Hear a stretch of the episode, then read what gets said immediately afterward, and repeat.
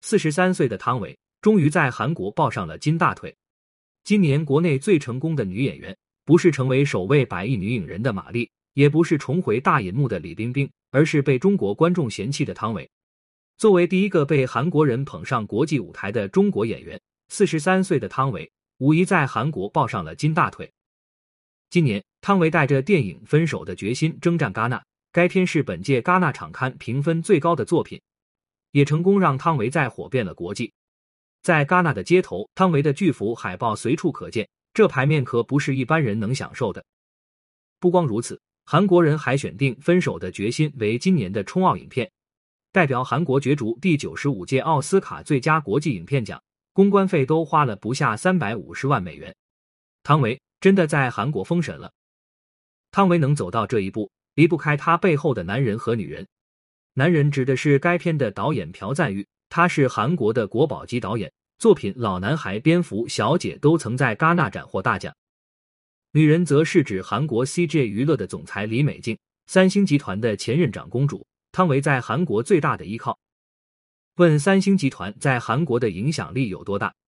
这么说吧。韩国人无法避开的只有三件事：死亡、税收和三星。三星集团的创始人名为李秉哲，他跟原配生下了三男五女，跟外室生下了一男一女。外室的孩子不参与经营，原配的三位皇子却为夺权不择手段。李美静的老爸正是太子李梦熙，她也是三星集团的初代长公主。李秉哲隐退后由太子继位，但他就不是当总裁的料，把公司折腾的不进反退。于是，三皇子李健熙被提拔上来顶替大哥。三皇子李健熙在公司一手遮天，两个哥哥坐不住了，开始联手对付三弟。这俩兄弟堪比卧龙凤雏，为了整垮三弟，直接把整个家族的腐败材料递给了青瓦台。这种杀敌一千自损一千的方法，谁看了不说一句傻成？但三星在韩国叱咤风云这么久，也不是吃白饭的。时任韩国老大压下了这件案子。让李秉哲自行处理。老皇帝一怒之下废了太子和二皇子，正式将皇位传给三皇子李健熙。李梦熙成了废太子，从此定居北京，妻儿则留在韩国。亲爹靠不住，但亲妈不得了。李美静跟着亲妈和弟弟留在韩国，从爷爷那里拿到了第一制糖厂和三星保险的部分股份，后来成立了 CJ 集团，如今已经发展为世界五百强，产品遍布全球。太子妃一直在幕后扶持儿女，发现儿子们都扶不上墙后，便将总裁之位给了李美静。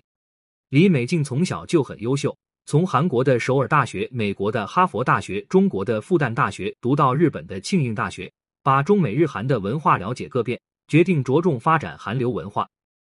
从选秀节目《创造营》、经典韩剧《鬼怪请回答一九八八》获得奥斯卡最佳影片的《寄生虫》，到如今的《分手的决心》。背后都站着李美静，跟李美静交好的也都是杨紫琼、尹汝贞等实力演员，以及任时完、王嘉尔等潜力新人。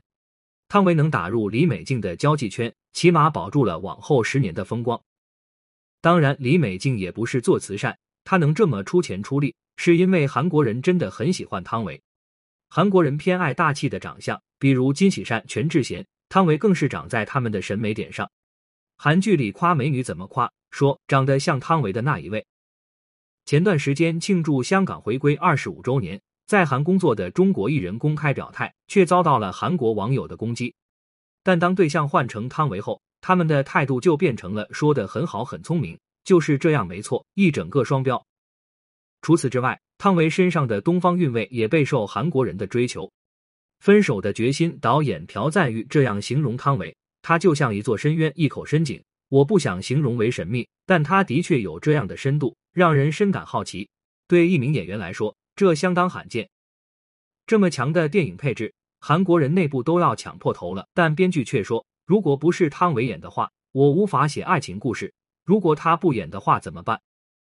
出道以来，汤唯饰演过很多角色，但观众也可以看出来，他的戏路非常明确，文艺纤弱，爱与欲交织。还带着绝望的角色非常适合他，色戒就不必说了。此片过后，汤唯在国内被封杀，却在韩国备受欢迎。